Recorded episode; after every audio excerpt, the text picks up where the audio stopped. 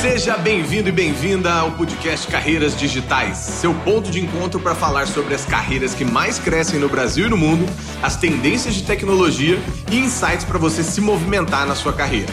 Aqui a gente vai conversar sobre programação, design, marketing, vendas e habilidades comportamentais. Bora nessa! Neste episódio, vamos falar sobre o universo da programação, mas a gente vai fazer isso de um jeito bem simples e lúdico, ou seja, a gente vai falar de programação para não programadores. Vamos falar sobre fundamentos, sobre evolução, o que é preciso saber para ingressar nesse mercado, as carreiras para pessoas programadoras e além de destacar as principais habilidades que você deve desenvolver se quiser se tornar um programador ou programadora. Antes da gente começar, eu gostaria de me apresentar. Eu sou Guilherme Junqueira, CEO e fundador da Gama Academy, uma escola de tecnologia que te prepara para o mercado digital. Serei o host desse podcast mais uma vez aqui com vocês.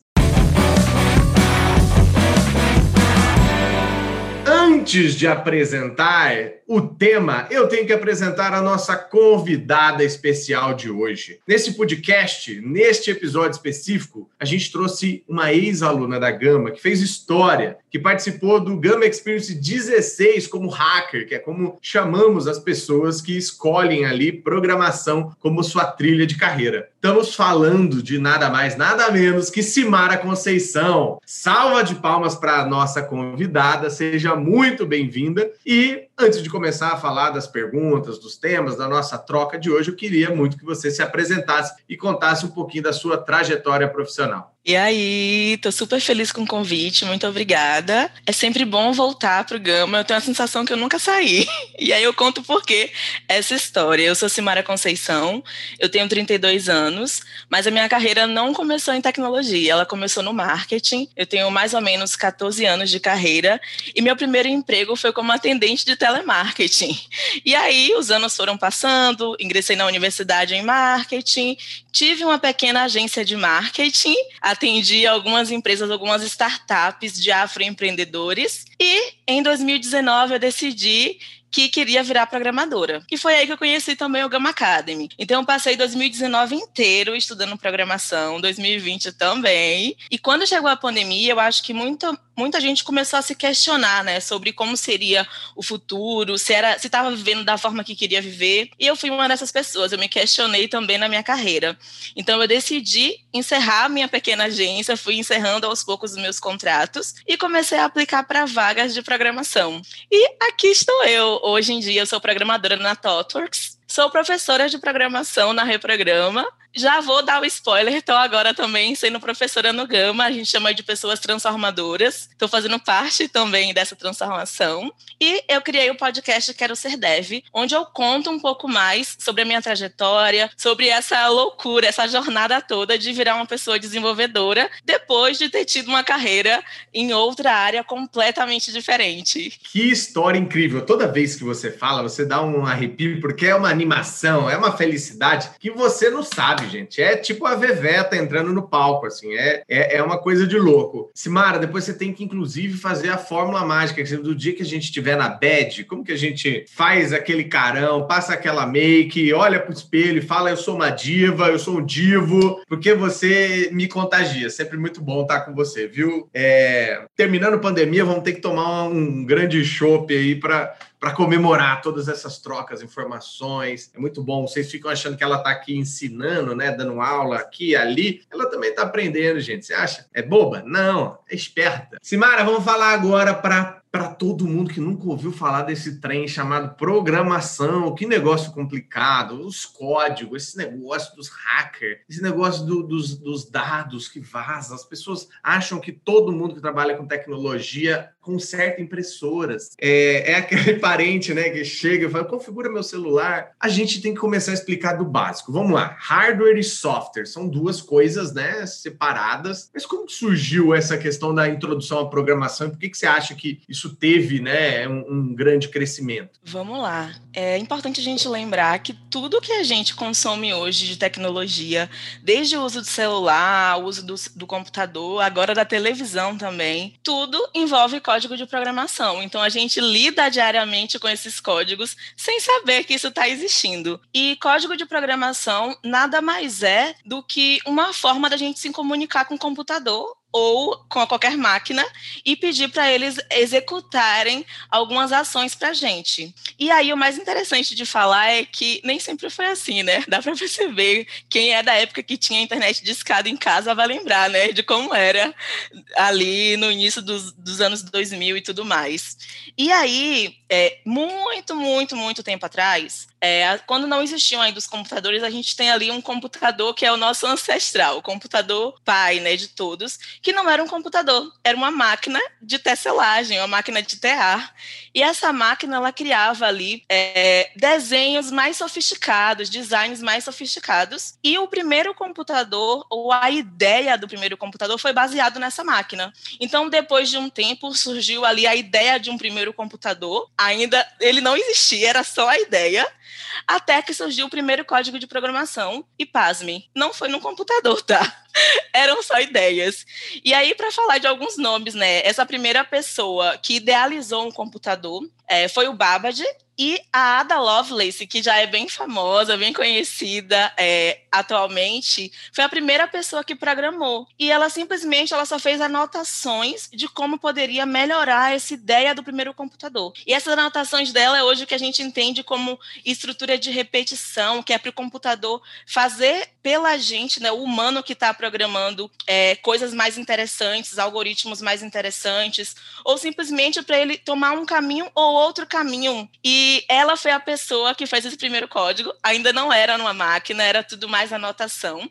E conforme o, o, o tempo foi passando, toda essa, essa criação dessas duas pessoas, né, que também tiveram times, obviamente, foi evoluindo ao longo dos anos, toda essa criação foi que deu base para que hoje a gente tivesse computadores e computadores sofisticadíssimos. Então, ao longo dos anos, foi acontecendo essa evolução, surgiu também a internet para que hoje a gente pudesse ter esse acesso melhor de qualquer lugar e, e poder usar esses códigos que a gente é, usa dentro de casa, mas para a gente poder expandir isso mundialmente. E é, essa evolução ao longo do tempo foi muito incrível, porque foi a base, por exemplo, para hoje a gente ter Wi-Fi, para a gente ter computador em casa, porque os computadores lotavam prédios inteiros quando eles surgiram. Não era essa coisa maravilhosa, né, que hoje a gente pega na mão, enfim. E bem nesse sentido, assim, da evolução, a gente hoje tem Wi-Fi, tem computador pessoal, a gente tem GPS, a gente tem comando por voz, enfim, são várias tecnologias que usam é, essa base que foi criada há muito e muito tempo atrás. Nossa, sensacional. Eu estava explicando para o meu filho esses dias, né, aqueles pouco enviesado, né, filho, por favor, se torne programador, porque, né, é uma, é uma, uma carreira que está pagando bem, filho. É, e aí eu falei assim, ó, pensa assim, nós somos uma máquina, ser humanos somos uma máquina que acorda e tem um hardware, que é o nosso corpo, tem um cérebro ali, é basicamente quem faz a central de comandos, e ele manda, fica em pé, levanta, ande dois passos para frente, agora para a esquerda, agora para a direita, entra no seu banheiro, agora é, escova os dentes. A mecânica de tudo isso é, uma, é um sequenciamento de códigos. Então, Pensa como que você faria um robô fazer isso. Você tem que mandar ele fazer isso, porque ele não tem uma consciência, não tem é, tudo que o ser humano tem de natural. E assim sucessivamente em várias coisas. Você está lá no shopping, entrando, tem uma cancela. O que, que a cancela faz? Ela é programada para quando, if, alguém apertar um botão sai um papelzinho, que é o que você vai ter que pagar lá, que registra aquele código que você é aquela pessoa, que ela não sabe quem é você, mas que aquele código foi pago ou não, e automaticamente, ao sair o papelzinho, levante a cancela. Então alguém tem que ir lá e escrever isso, como se estivesse fazendo uma receita de bolo. Na receita de bolo da nossa avó, você já viu que, que tem uma ordem cronológica da, da, das coisas? Não dá para você colocar o fermento antes de colocar ovo. Não dá, sabe? Tem uma ordem ali para fazer o bolo. Então, o sequenciamento disso é um código. O sequenciamento de como abrir a cancela, aperta o botão, sai o papel, levanta a cancela, pronto, é um software. Agora, imagina isso com N complexidade, com N funcionalidades, com você apertar o seu celular ali, que é o hardware, é o celular, o equipamento. O software é o que está rodando ali. Você aperta iFood. Aí abre iFood, patrocina a gente. É, você abre, vem o iFood ali. Aí você tem que fazer um comando de buscar. Quero buscar hambúrguer. Aí vai aparecer, vai listar os hambúrgueres. Então, tudo isso tem que ser feito. Os comandos têm que estar é, pensados e o código nada mais faz do que traduzir tudo isso. Então, para quem nunca tinha ouvido falar, esse é um breve histórico de como foi inventada né, a programação. Simara falou muito bem que não foi a partir de só, só software, só máquina, né? E também como isso está no nosso cotidiano, no nosso dia a dia. E aí, se eu queria agora, né? Você fez uma transição de carreira, que é como é chamada alguma pessoa que, que sai da sua, do seu habitat natural, que hoje é considerada a nossa área de formação né, acadêmica, e foi para alguma coisa que você se apaixonou, se encantou e está é, é, cada vez mais em, em, hype, né? Que é essa área de, de programação. Como foi esse processo de aprender, né? O que, que uma pessoa programadora precisa saber para começar? Primeiro, ela precisa saber que dá para aprender todo dia, dá para aprender um pouquinho mais. É, era muito engraçado, assim, eu, eu costumo dizer para todo mundo que uma das um dos maiores aprendizados que eu tive no Gama Academy foi uma vez uma pessoa que estava lá estudando comigo, uma, uma, um outro aluno, uma outra pessoa estudante, ele falou assim para mim, eu tava, ele viu minha cara super, super chateada, é, e ele falou assim para mim, Simara, a partir de agora você vai ter que aprender a gostar de errar, porque significa que você está é, tomando outros caminhos, caminhos diferentes, explorando mais possibilidades, e aí fica mais fácil de chegar perto da, do cenário que você gostaria. Então eu acho que a primeira, a primeira coisa é mudar a cabeça, assim, é bem louco a gente sair dessa coisa, é, dessa, a gente tinha ali toda uma estrutura do que é, é a construção, por exemplo, de um resultado no marketing digital. E aí eu venho para a programação e percebo que não é bem assim, sabe? Não é, não, não existe, não precisa existir só um caminho. Existem diversos caminhos. E se eu tomar um caminho que não foi o ideal, é, talvez resolva, talvez não resolva, talvez o erro apareça na minha tela. Então eu acredito que a primeira coisa é mudar a forma como a gente encara é, essa percepção sabe, do que é do que é dar certo, do que é escrever um código que funcione, por exemplo. E nesse momento de aprendizagem é bem louco, assim, porque eu, eu tinha saído de uma área completamente diferente, era mais comunicação, e aí ter que encarar o código. E não adianta só assistir a aula, tem que botar a mão no código. E é, isso foi muito incrível, assim, para mim. É, desse meu processo de transição de carreira, era quando eu me percebia enquanto a pessoa que estava ali com a mão no, no código e encarando esses erros e colocando em prática as coisas que eu aprendia, sabe? Então, um, colocar em mente, assim, ah, e a tríade para eu virar programadora pensa diferente, pensa que vai ter muito erro, muito erro, de verdade. E tá tudo bem, você só tá avançando. Pensa que você tem que aprender a, a gostar de lidar com esses erros e que você pode aprender todos os dias. E, e isso é o ideal, né? Que a gente consiga imaginar é, que é um caminho sem fim, assim. Eu tenho dois anos estudando e a impressão que dá é que a gente precisa estudar cada vez mais e estudar todos os dias. E tem esse termo que você gosta muito, né? Que é o lifelong learning. E que é isso, sabe? Para virar uma pessoa programadora vindo de uma área completamente diferente, é você se entender enquanto essa pessoa que é uma eterna estudante. Legal demais. E, e, tem alguns conceitos né, que, que a galera já é, traz quando a gente está falando de hardware e software. Vamos, vamos trazer um pouquinho de, de contexto para todo mundo. Né? Quando a gente está falando de software, então a gente tem é, linguagem, a gente tem framework, que mais que a gente tem quando a gente está falando de software? Quando a gente está falando de hardware, é só o sistema operacional mesmo, é isso? Que também Exatamente. é um software do hardware, né? É, a gente tem, como você mesmo trouxe, né, a, o contexto a gente tem o equipamento, a máquina. Dentro da máquina tem software, ela só existe porque tem software dentro dela. E a gente faz também essas construções. E aí, é, a grande sacada é a seguinte: que a, a gente Se a gente entender um pouquinho, a gente, uma coisa que me perguntam sempre, ai, Simara, mas eu não entendo muito bem de matemática, o meu inglês não é tão fluente, eu não entendo muito de hardware, o que que faz, sabe? É, eu acredito que a gente precisa entender um contexto, assim, do que é o todo. Como é, por exemplo, como é que funciona o web, esses conceitos mais básicos. E aí a gente usa uma palavrinha que dentro da programação é algo muito complicado, mas que a gente faz isso o tempo inteiro. Você, inclusive, acabou de fazer quando você deu o exemplo de que o cérebro, ele é, por exemplo, um o nosso hardware e as ações que a gente tem que fazer durante o dia é o software. Então, isso, por exemplo, é abstração. A gente pega um conceito gigantesco, super difícil, e traz aqui para o nosso dia a dia, para algo mais prático. E aí, é, a gente consegue fazer isso também. Por quê? Para o computador entender hoje em dia a nossa instrução, existem linguagens que são mais fáceis para a gente, enquanto pessoa, entender também. Antigamente, quando os computadores estavam iniciando, era tudo 0 e 1. Um. Era uma coisa mais complicada de fazer. Hoje em dia, não. Então, se a gente tem mais ou menos o, o conceito do todo, como eu falei, ah, como é que funciona a web? É, para um site estar tá no ar, o que é que precisa? Isso nesse contexto de web, se a gente for falar. Então, a gente tem um contexto geral e a gente entende que existem várias formas de a gente se comunicar com o computador. Se eu vou me comunicar com uma pessoa que é de um outro país, por exemplo, uma pessoa que nasceu nos Estados Unidos, nativamente ela fala inglês. Se eu for me comunicar com o computador, tem várias linguagens. Então a gente pode começar de linguagens que são mais próximas do entendimento da máquina, e aí tem várias, tem a C, C++, enfim. E tem linguagens que são mais próximas do nosso entendimento e que a máquina se vira para entender. É mais ou menos isso, viu?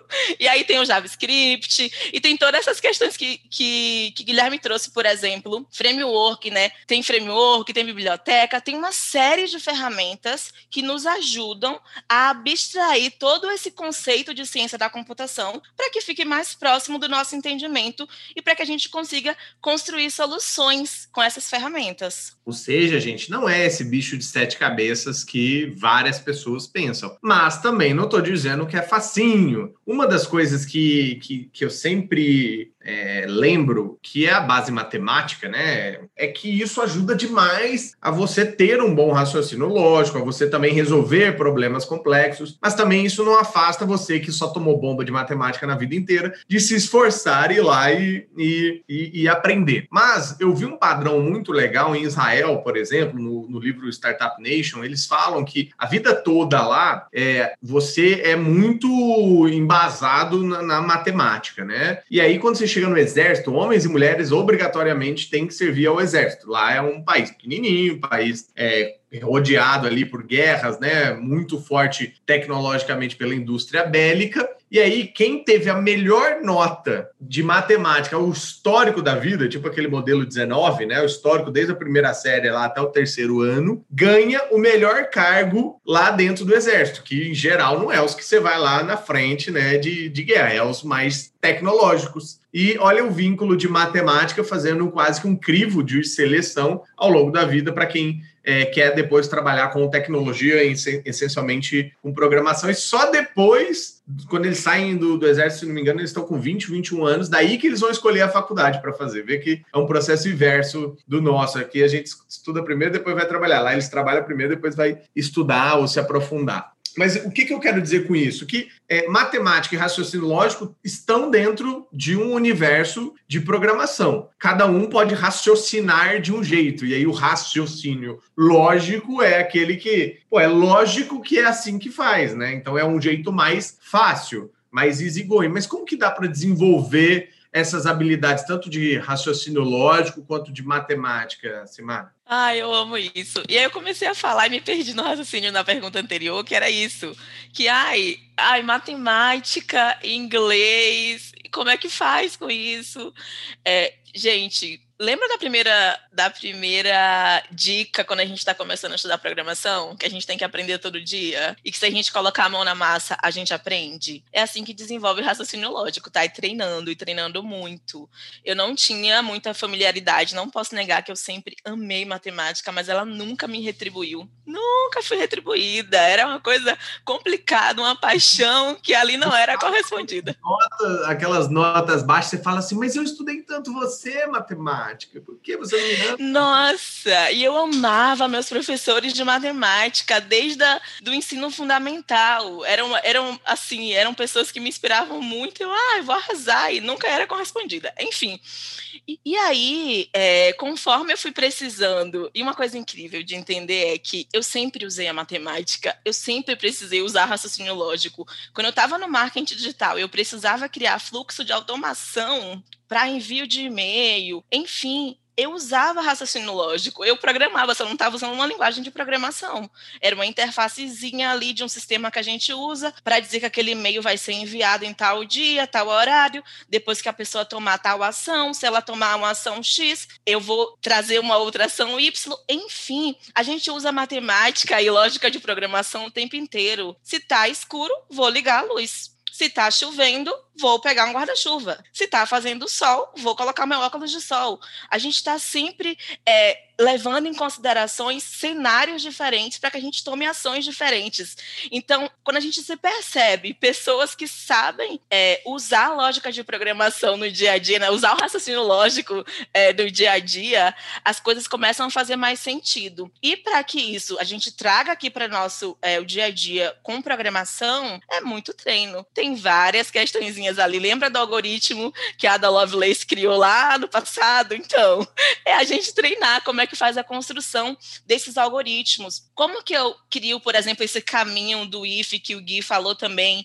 Ah, se eu estou entrando no shopping e quero receber o meu ticket ali do estacionamento. Então, no, como é que eu faço isso numa linguagem que o computador entenda? Né? Então, a gente tem aqui é, o nosso pensamento para resolver um problema que é real, Agora eu preciso dar a instrução para o computador. E aí a gente entende que tem uma, ali uma, uma linguagem onde a gente traz e a gente escreve com a sintaxe e a gente escreve o passo a passo certinho ali, porque se a gente esquecer um passo sequer, ele não vai executar, ele não vai entender. A gente precisa especificar exatamente. Isso, obviamente, quando a gente fala aqui é, dessa linguagem aqui mais próxima do ser humano, em vez de ser a linguagem mais próxima do computador. Então, é, é muito é muito isso quando a gente fala sobre colocar no dia a dia o nosso raciocínio lógico, como aprender quais são os algoritmos que já existem. Será que eu posso treinar esse troço? Sim, você pode, inclusive você deve treinar é, essas construções. E conforme você vai treinando, eu, eu acredito que ganha musculatura mesmo, assim, porque quando você dá de cara com um problema, você. E geralmente é assim comigo, eu lembro, nossa, eu já fiz esse troço aqui. Acho que se eu usar aqui é, mais ou menos essa abordagem, vai resolver. E aí você testa e resolve. Você vai ganhando mais, mais coragem, vai ganhando mais é, afinidade ali no dia a dia, resolvendo esses problemas, conversando com o computador. E, e, aí você falou aqui de algoritmo, né? Quem está nos escutando pode talvez não, não entender, mas a gente pode classificar algoritmo como um, um conjunto de códigos que depois ele se replica quase que automático, ou seja, eu quero que todos os dias de manhã, é, às seis da manhã, minha cafeteira comece a funcionar e já faço o café sozinho. Enquanto isso, assim que acabar o café, quase que uma. É, sabe, sabe aquelas engenhocas que você coloca em casa, assim, que você vai fazendo um sequenciamento? Cai uma bolinha, dela rola, aí ela desce até um dominó, daí o dominó vai batendo um no outro, e daqui a pouco esse sequenciamento é o que eu chamo, pelo menos, de algoritmo. Aí, falando no, no, exemplo prático, prático aqui do nosso dia a dia, é todas seis horas da manhã, minha máquina de café acorda. Quando ela termina, ela liga a torradeira lá, a fritadeira, não sei, aqueles que pulam o pão assim, que eu só vejo na América, aquelas coisas acontecendo, né? Pula o pão assim para fora e, ao mesmo tempo, ele manda a Alexa ler as notícias para gente. Isso é um algoritmo, é uma sequência de códigos pré-escritos que ele vai sempre seguir a partir de um comando, que nesse caso o comando é a hora às seis da manhã, mas podia ser um comando de quero criar minha conta no Spotify, é isso? Exatamente. De forma bem pragmática, assim, o algoritmo é uma sequência finita de passos. Então, a gente tem essa sequência para a gente resolver um problema. E a gente vai colocando ali as condições, né? Como você disse, se for 6 horas da manhã, execute tal passo. E aí a gente consegue é, fazer com que isso se repita, por exemplo, ao longo de 30 dias. E aí a gente tem aí a estrutura de repetição. A gente consegue colocar o, sempre vários outros passos de acordo com, com decisões que vão sendo tomadas. E é bem o que você falou. Não, hoje em dia é muito muito. É uma coisa já quase que um, um, mito falar de algoritmo, né? Uma coisa assim bem grandiosa, porque a gente lida com isso nas redes sociais e aí dá aquela sensação de que é uma monstruosidade. É, sim, tomaram proporções gigantescas e hoje tem aprendizagem da máquina, então por isso hoje tem várias questões complexas envolvendo algoritmo, de até de como sociedades estão sendo estruturadas. Mas se a gente for olhar aqui no Beabá, é isso, é uma receita de bolo que a gente pegou da nossa avó, sabe? Então, sim, você, pessoa que nunca programou antes, pode ser uma pessoa que cria algoritmos. Só colocar é, essa vontade de dizer que quer fazer e você consegue. Então, por exemplo, a Ada, lá no passado, é óbvio que ela era uma cientista, mas não, tinha, não existia computador ainda. Então, algoritmos é, são conceitos que são antes das máquinas existirem, dos computadores existirem. Então, papel e caneta dá para treinar, por exemplo, dá para a gente construir aqui é, algoritmos usando papel e caneta, por exemplo, e depois a gente transforma isso numa linguagem que o computador entenda para executar um programa que a gente queira criar, sabe?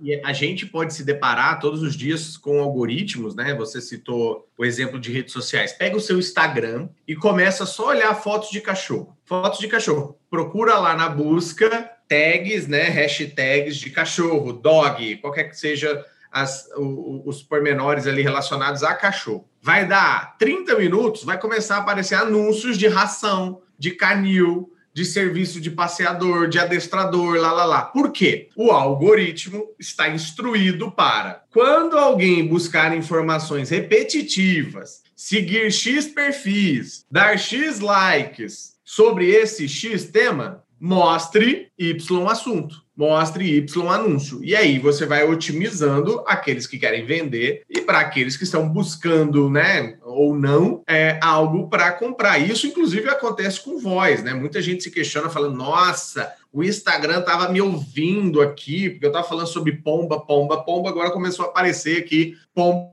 para comprar. Nem sei se existe isso, estou brincando. Mas Fale de coisas aleatórias e meio bizarras que não estão no seu contexto, perto do seu celular, porque ele está fazendo speed voice lá, ele está transformando a sua voz em texto. O texto é como se você estivesse fazendo uma busca, e aí ele vai te recomendando coisas. Então, e aí entra o dilema das redes sociais, né? Se a gente está indo para um, um viés muito controlado, né? Ou controlador por parte das empresas de tecnologia. É, temas polêmicos à parte, temos que entender que algoritmos estão presentes no nosso dia a dia e que eles são feitos através de pessoas programadoras que criam códigos repetitivos para serem seguidos. Ou seja, olha como programação é legal, né? Não é esse negócio é, só de tela preta, fone de ouvido, meia, é, toca, né? As pessoas criam um, um estereótipo, né? Meio, meio dark, assim, de, de como é a pessoa programadora só de código, só de não sei o quê, e não é, né? A gente está falando aqui de coisas que transformam vidas e que possibilitam escalas de entregas de valor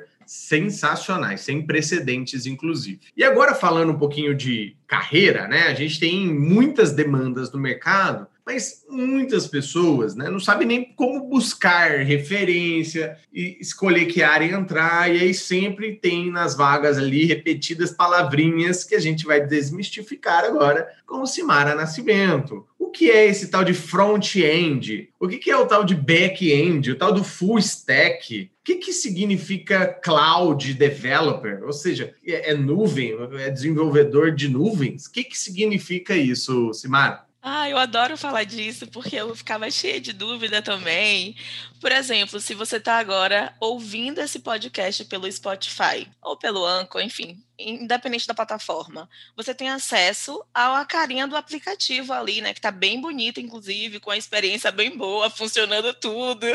E essa interface, essa carinha do aplicativo, ou do site, ou do software, é, que a gente tem acesso, a gente enquanto pessoa usuária, esse é o nosso front-end. Então, a pessoa que é desenvolvedora front-end, ela cria interfaces para gerar melhores experiências para a pessoa usuária, certo? E aí, o que, que, é o back-end, então, já que, essa, já que a gente está aqui falando de interfaces e tudo mais? O back-end é a parte que é responsável por disponibilizar dados, armazenar dados da melhor forma, tratar esses dados também e encaminhar esses dados ou para a interface do usuário ou lá para a base de dados e guardar.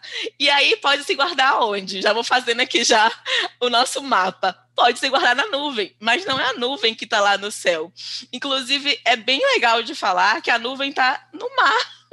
São cabos e mais cabos passando pelo mar, atravessando o mundo inteiro.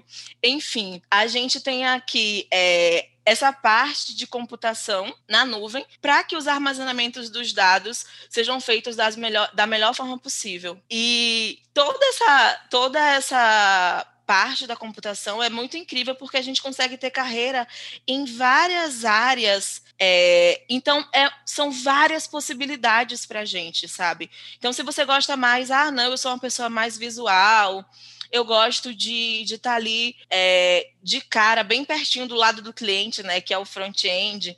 Então, se joga para essa área de, com experiência do usuário, com programação front-end. Ai, não, sou uma pessoa que estou mais aqui, muito mais ligada em, em, em, lidar com os dados, em gostar de, de fazer cálculos, entender como melhorar é, essa dinâmica de mandar informação e de receber informação. Então, vai para o back-end. E aí tem essa ponte, né? Como é que eu mando dados, como é que eu recebo dados?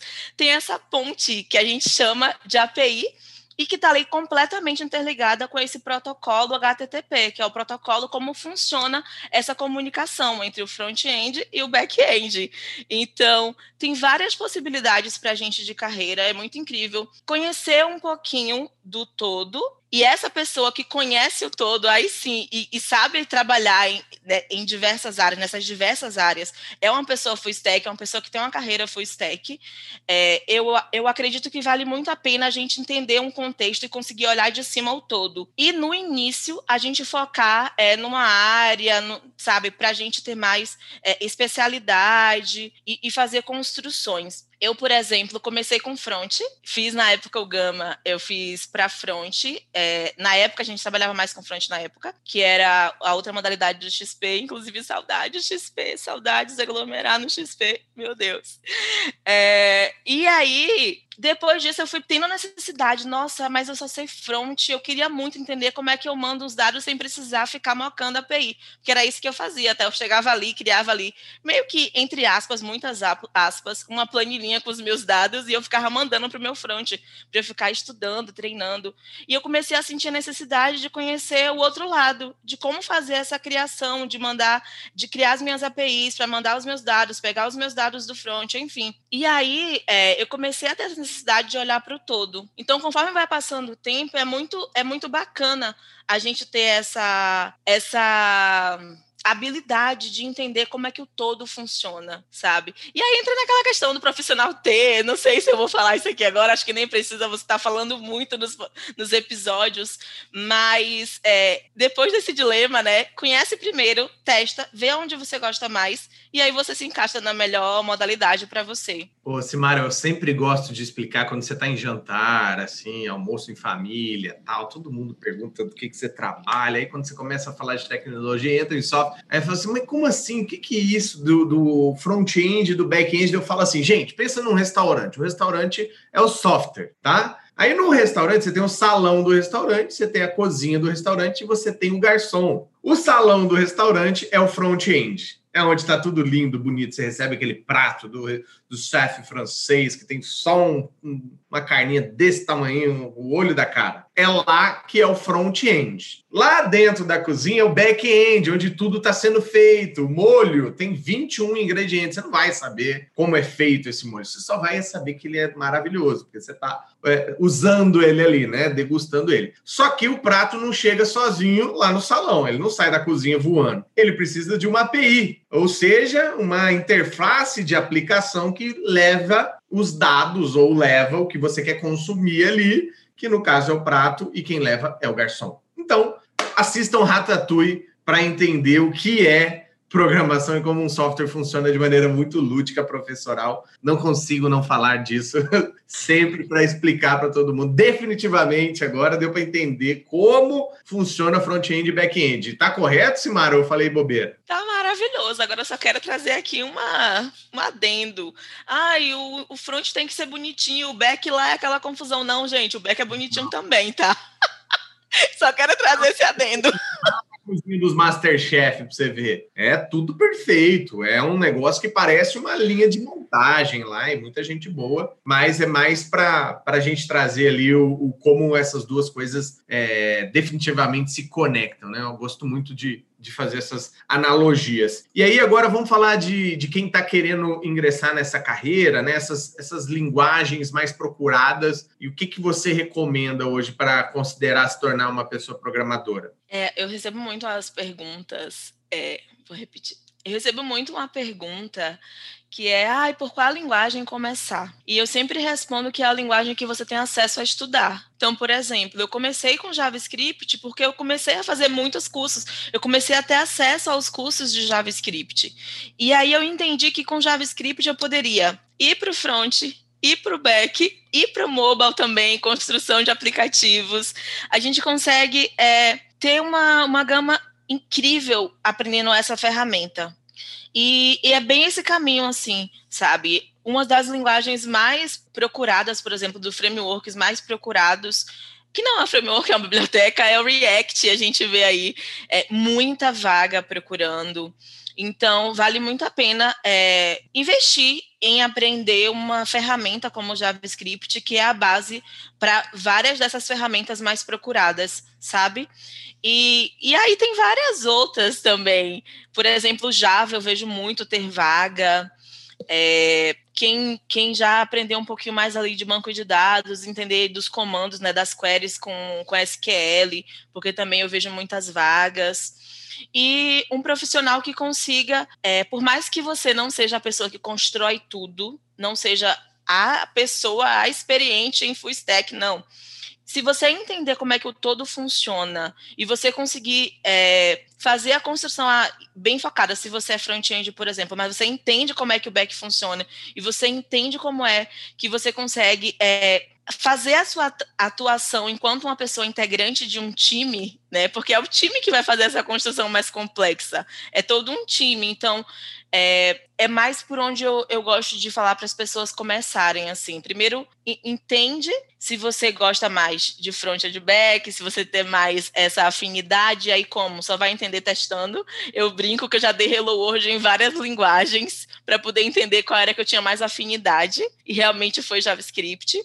Depois disso, você consegue procurar os cursos e aí você entende, ah, beleza, esse curso aqui consegue me dar uma base bem boa e depois que eu tenho aqui várias construções do que a gente chama do que é projetinho pessoal, né? Que você consegue ali fazer os seus primeiros seus repetindo, você consegue ali fazer os seus primeiros algoritmos, consegue subir ali só coisas básicas, né? Como o Gui falou, cria uma calculadora ali que vai fazer subtração, adição, multiplicação e divisão, mas ali já entendendo como é que funciona. É, e aí sim, você tem ali essas primeiras aplicações e você consegue ter mais aquela aquela certeza assim, nossa, dei meu primeiro passo e já consigo ir avançando nas ferramentas, nas linguagens, nas bibliotecas, porque é um mundo sem fim, gente. São muitas possibilidades. Mas é, dá para a gente se guiar, sabe? Ter um pouco de ajuda nesse sentido de, beleza, eu sei que é um universo gigantesco, eu vou escolher uma ferramentinha aqui, vou fundo nela, vou fazer as minhas construções, vou colocar a mão na massa, que aí a gente consegue ter aquela sensação assim, nossa, sou muito dev, tô mandando bem, vou conseguir minha vaga. uma coisa importante né, nessa questão do foco que você está falando é que se você pegar para ver como cavalos de corrida são treinados, é completamente oposto de cavalo de passeio. Cavalo de passeio não usa aquele, aquele negocinho do lado, assim, ó, para você olhar só para frente. O cavalo de corrida olha. Então, o que, que isso significa? Você quer é, crescer na carreira, você quer realmente ser é, bem. É, técnico ou técnica e se aprofundar, mas diminuir a curva de aprendizado, você tem que focar, não dá para escolher todas. É muito lindo querer trabalhar com data science, mas pô, tem um grande chão até você chegar lá, então deixa isso ser consequência. É, não que isso seja impossível para quem está começando dia zero, mas assim, tem um nível de estudo, aplicação e, e, de conhecimento de uma linguagem que, por exemplo, Python e, e R são bem mais complexas para quem nunca estudou do que JavaScript, como a, própria Simara falou. Então, se é para ser um cavalo de corrida, né? Ou seja, quero crescer,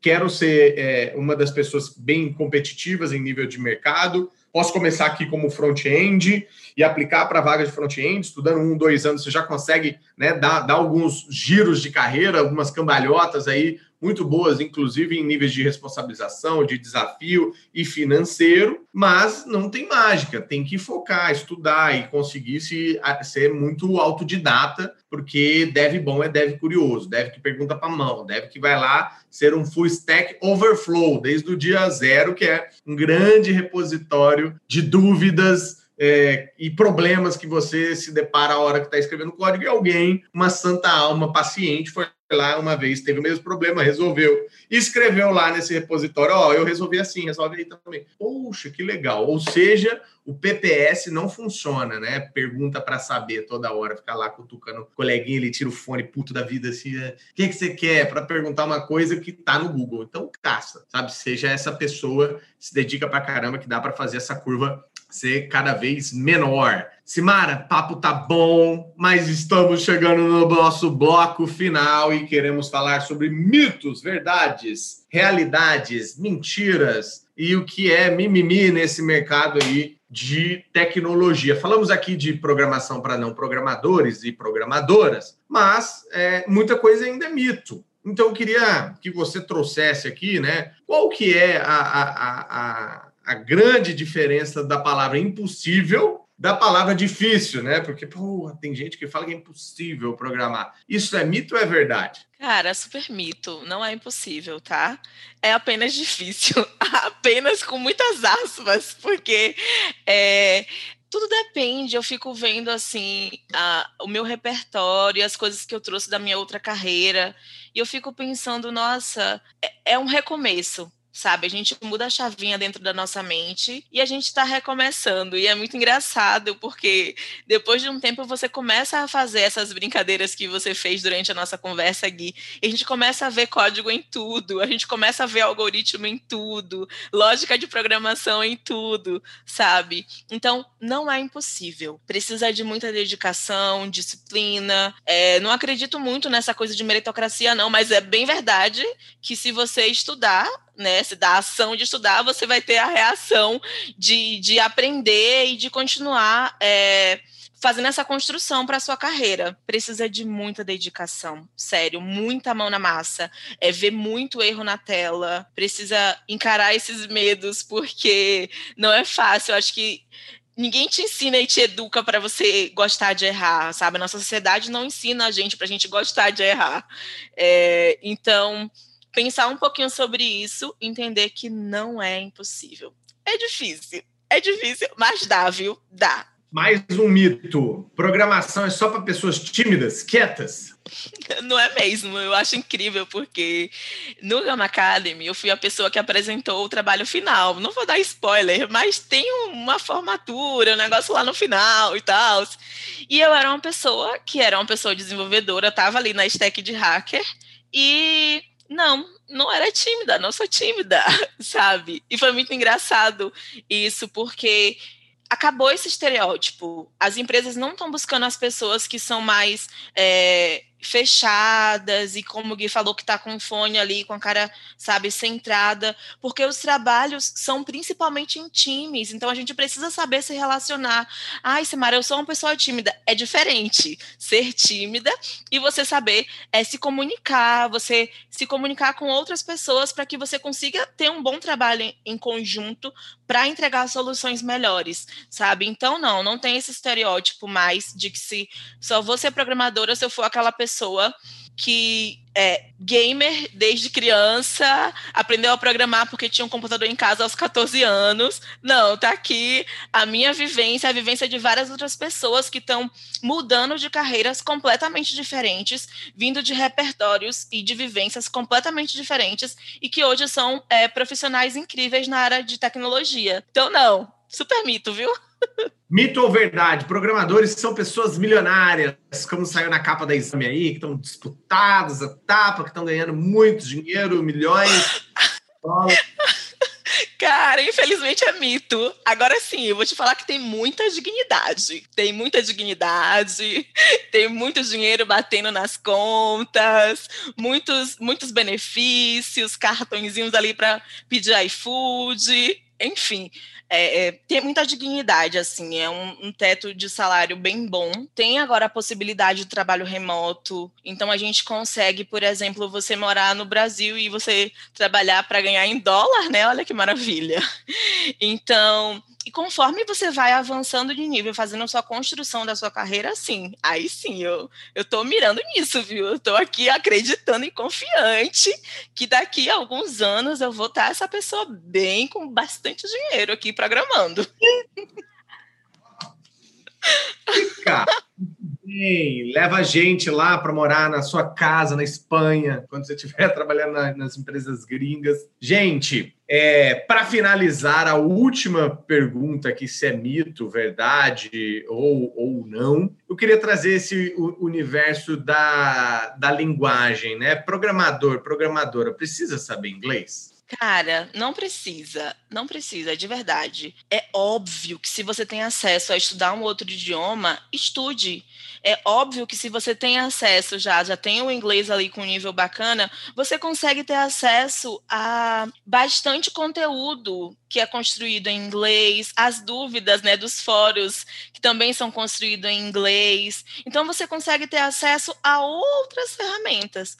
Não sem inglês. Como é que faz num programa? Programa sim. O Google Tradutor está aí para ajudar a gente no dia a dia, para ir lá traduzir documentação. Agora é óbvio é, que a gente consegue, inclusive, enquanto a gente está aprendendo a programar, a gente vai aprendendo também a ter mais convivência com o idioma inglês. Porque a maioria das linguagens linguagens, se não todas, a gente tem que programar ali é, usando as palavras reservadas da linguagem e a maioria é, dessas palavras é em inglês. Então a gente começa a ter o contato com o idioma, mas para começar, não é imprescindível. Então é um super mito. Você consegue aprender a programar sem falar inglês, mas com a convivência ali no dia a dia, aprende outro idioma assim, viu? Porque o céu é o limite, né? Agora é carreira global, é digital e é global. Então, bora falar inglês sim. Maravilha. Querida, gratidão imensa pela doação do seu cérebro, da sua energia, da sua alegria. Queria que você deixasse aí os seus contatos, redes sociais, onde que a galera te acha. Se quiser dar um like aí no, nos seus stories, porque ela é blogueirinha, ela me ensinou aplicativos de edição de vídeo, de como colocar umas caixinhas bonitinhas ali. Então, minha best aí, influencer, mentora na, nas redes sociais. Querida, obrigado mesmo de coração. Deixa seus contatos e um recadinho final aí para a galera. Ah, eu que agradeço super o convite. Eu estou agora aqui evangelizando uma frase, que é a frase que eu carrego para minha vida, que é uma frase de Cidinha da Silva, uma, uma escritora brasileira, e ela escreveu num livro chamado Uma em Nova York, que é a seguinte: é não temas, foi virada a página, tens agora um livro a escrever. E é isso na carreira de tecnologia, na vida.